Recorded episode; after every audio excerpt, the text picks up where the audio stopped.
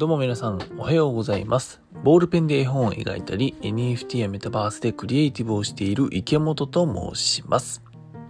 さてさて、10月29日土曜日、本日のテーマでございますが、再収録10月24日絵本お化けのパッチ発売という内容をお話ししようと思っております。あのー、まあ土曜日の朝なんでね、あのコーヒーでもすすりながらさ、聞いてほしいんだよ。今日はもうお知らせもございません。あのですね、私がですね、えー、娘を送るために、娘に挑戦する大切さを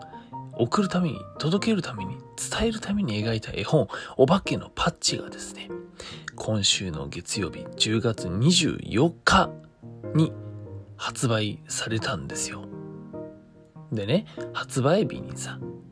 さすがにこのポッドキャストラジオもね、僕も収録したんですわ。うん、収録してさ、あの、まあ、出版に向けてとか、出版に至ったちょっと軽くね、うんとお話だったりとか、そんなことも含めてさ、まあ、うん、10分以上喋ったわけよ。喋ったよ。でね、さっきさ、ポッドキャスト、このね、ポッドキャストラジオの、ちょっとエピソードのところさ、あの、見よう、見ようかなと思ってざーっと見てたらさ、10月24日の配信がさ、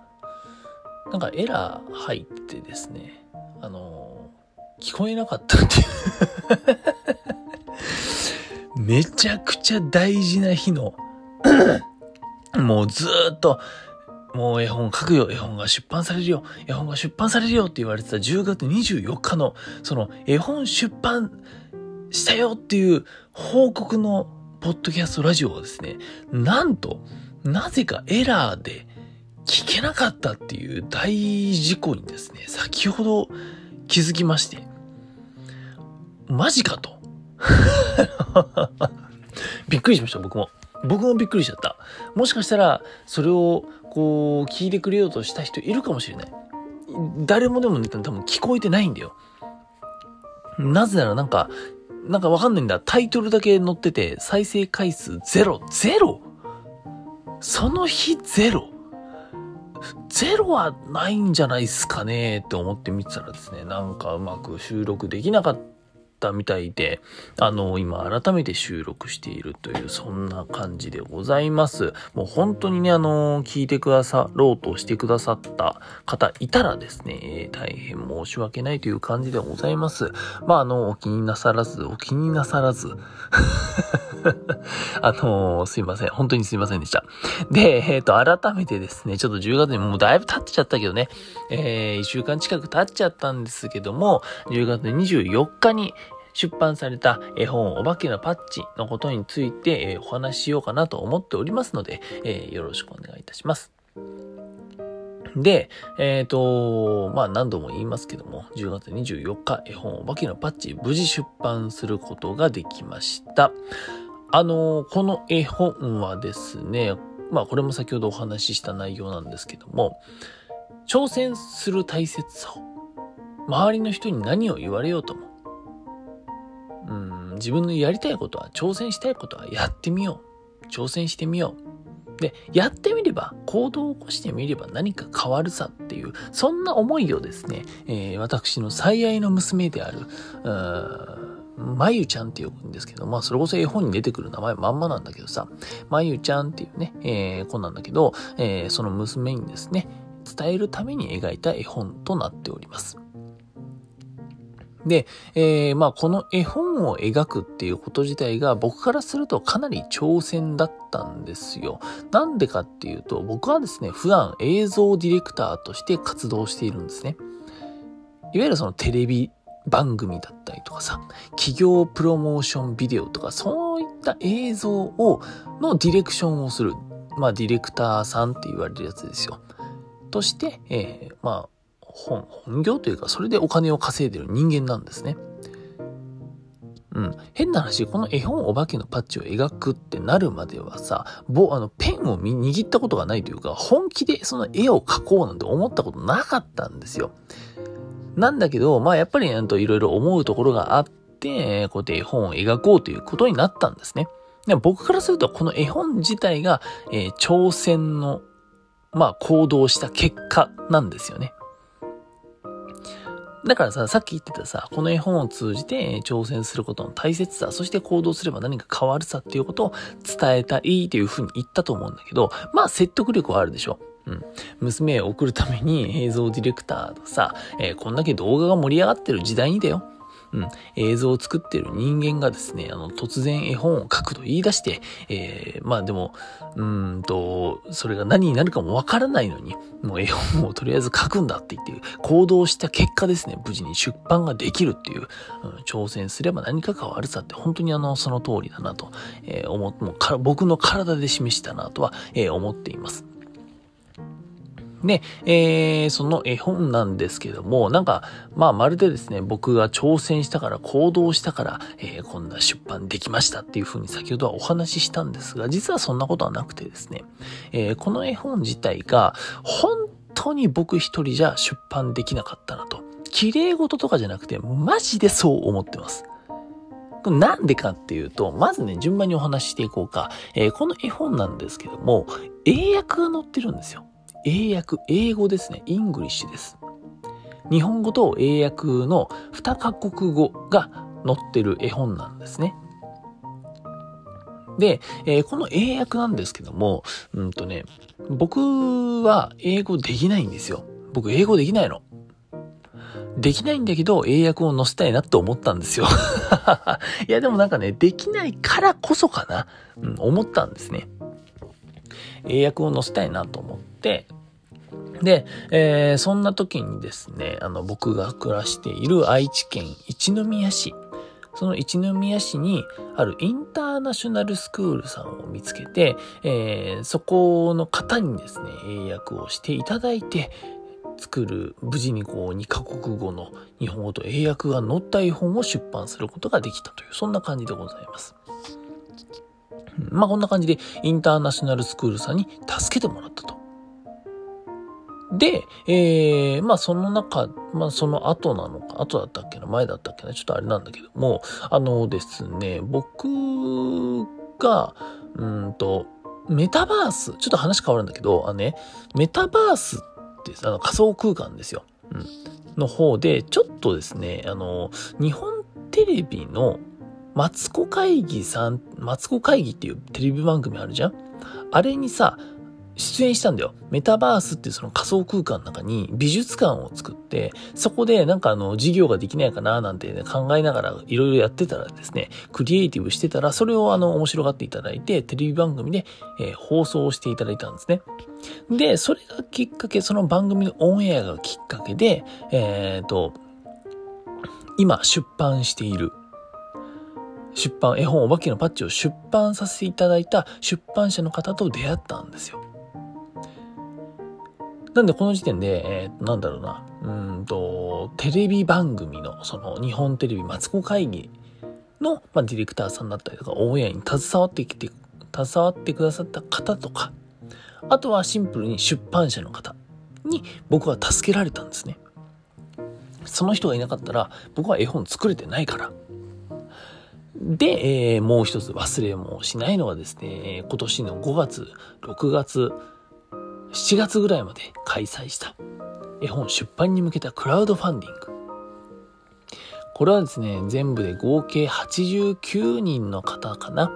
にご支援いただいて、無事に目標金額の75万円を突破して、最終的には84万円ぐらいだったかなぐらいが集まった。まあそういったクラウドファンディングも実施したんですね。で、当たり前ですけども、クラウドファンディングっていうのは、こういうことやりたいんだっていう人に対して、えっ、ー、と、応援してくれる人っていうのが、まあ、あの、支援者さんというふうに形で集まって、えー、ご支援してくれると。で、ここで89名の方が助けてくれたっていう感じなんですよ。まあ、支援者数が89名だから、89人の人に助けてもらったんですね、僕は。で、こうやって今お話ししただけ、短くお話ししただけでもさ、インターナショナルスクールの、まあ、先生方、えー、テレビのテレビ番組の方々、あと出版社の方々、あとはインターナ、インターナショナルスクールじゃない、クラウドファンディングのでご支援していただいた、してくださった方々。これだけの人が、うんと、これだけの人に助けてもらったんですよ。で、改めて僕はこの今30歳にちょうどなりましたよ。今年の7月でね。夏30歳になりましたけども、改めて思いました。一人じゃ何もできん。一人じゃ何もできない。いや、できるかもしれないよ。一人でもできることあるかもしれないけど、絶対に限りができてくる。限りがある。一人では絶対に乗り越えられない壁っていうのがある。なんだけど、そこにですね、協力者、助けてくれる人がいると、難なくクリアできる。絵本を出版したこともない、絵本作家でも何でもない、絵をそもそも描いたことない、そんな人間が絵を描いて絵本を出版するぞって思った1年と半年ぐらいでですね、助けてくれる人がいれば、絵本を出版できちゃうんですよ。僕はこの絵本出版を通して、やっぱりそこが一番大きな収穫だったなと思っています。なんか綺麗事のように思われるかもしれないし、聞こえるかもしれないんだけど、これ本当に大事だなと思いました。もちろんその中でですね、じゃあ、えっと、どうやってこうやって応援され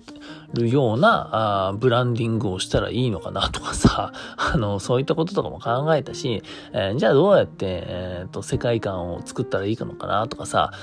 そういったね、ブランディングだったりとか、世界観作りだったりとか、まあ、それこそ絵をどういう風に描いたらいいかなとか、そういうこともさ、自分なりにやったけど、まあ、それは変な話、全部小技じゃんね。小技。うん、ちっちゃい技じゃん。じゃなくて、なんかもうちょっと対局に見たときに、うんと、あ、なるほど、助けてもらわないと何もできないんだな。逆に言うと、助けてもらえれば結構いろんなことができるんだっていうのが分かりました。これは僕はこの絵本本当にね、えー、同じことの繰り返しになりますが、絵本出版を通じてかなり大きな収穫だったなと思います。で、もっと言うと、その助けてもらい方みたいなさ、のもあるわけじゃん。それも、うんと、分かったのがすごい良かったし、今後の僕のクリエイティブだったりとか、それこそこの絵本お化けのパッチをですね、僕は世界に、えー、旅立たせたいとかさ、ムーミンを超えることが目標なんだみたいなことをね、あの、お先ましたので、えー、もうそこに向けてですね、僕はもう自分自身でもちろん面白い世界観とか、クリエイティブしていくんだけども、もう助けてもらう気満々でございます。それはなんでかっていうと、僕自身、僕一人だと圧倒的な弱者であり、何もできないから。そしてそれを自覚しているからです。僕は助けてもらわないと何もできない。絵を描いたりとかクリエイティブはできるかもしれないけど、自分が作りたいもの、完成させることまではどうやらできないらしいです。なんだけど、助けてもらえれば意外と何でもできちゃう。そんな人間であったのかと。自分自身に気づかされた、気づいた。そんな、うんと、体験だったなと、この絵本作りがね、えー、そんな体験だったなと僕は思いました。まあそんな感じでですね、僕自身が娘へ届けたい、うんと思いだったりとかも詰め込まれてるんだけども、なんとなくこの絵本を読んで、あ、この絵本って、えー、池本翔っていう人間が一人で作ったっちゅうよりは、いろんな人が、うんと助けて、なんかその時のね、うんと、この令和、令和4年のさ、令和4年の NFT とかメタバース界隈とかの池本翔という人間の周りの人みんなが助けた結果、出版できた、そんな絵本なんだなっていうのを感じていただけたらと思っております。はい。というわけでですね、あの、ちょっと前の内容とか同じだったら全然違う内容な気はするんだけども、えー、今日はですね、再収録10月24日絵本お化けのパッチ発売ということで、まあ、あの、発売、絵本をやっとこそ発売できた中の、まあ、一つの思いみたいなところをちょっとお話しさせていただきました。うん。あの、助けてもらったよ。いろんな人にっていう話ですね。一人じゃ何もできなかったなっていうね、そんなお話でございました。でもあの、本当に改めましてになりますけども、うんと、この絵本、お化けのパッチの制作だったりとか、あとは NFT メタバースを通じて、えー、僕のことを応援してくださった皆様、まあ、あとは、なんだろうな、僕の周りにいるさ、本当にあの、家族とかね、えー、親、妹たち、あの妻、娘、まあ、全員含めてですけども、うん。本当に僕のこの絵本出版までを応援してくださった皆様、そしてあの、助けてくださった皆様、本当に本当にありがとうございます。とはいえですね、この絵本お化けのバッジは僕が作っているお化けの世界の歩目でございます。一歩目ってことは二歩目があり、三歩目があり、何歩目ぐらいまであるんだろうね。わかんないですけど、まだまだこのお化けのバッジの世界は広がっていく予定でございます。っていうかもう広がってます。広がってるので、えー、もしよろしければですね、今後もこのお化けのパッチのことを応援してくれたらなと思うし、これからもこのお化けのパッチの世界を通して、なんとなく楽しいなって思ってもらえたりとか、面白いなって思ってもらえたら幸いでございますので、ぜひ今後ともお化けのパッチくんのことをですね、よろしくお願いできたらと思います。はい。というわけで、えー、今日は、今日、今日でもねえけどな、10月24日に発売された絵本お化けのパッチの、まあ、そこに、なんだろうな、その発売に至ったというか、発売したよっていうね、そんなことをご報告するラジオを取りミスしちゃったから、発売されてから6日後に思いを語ったよっていう、そんなラジオでございました。はい。というわけで、池本がお送りしました。あの、皆さん本当に改めましてありがとうございました。池本でした。バイバイ。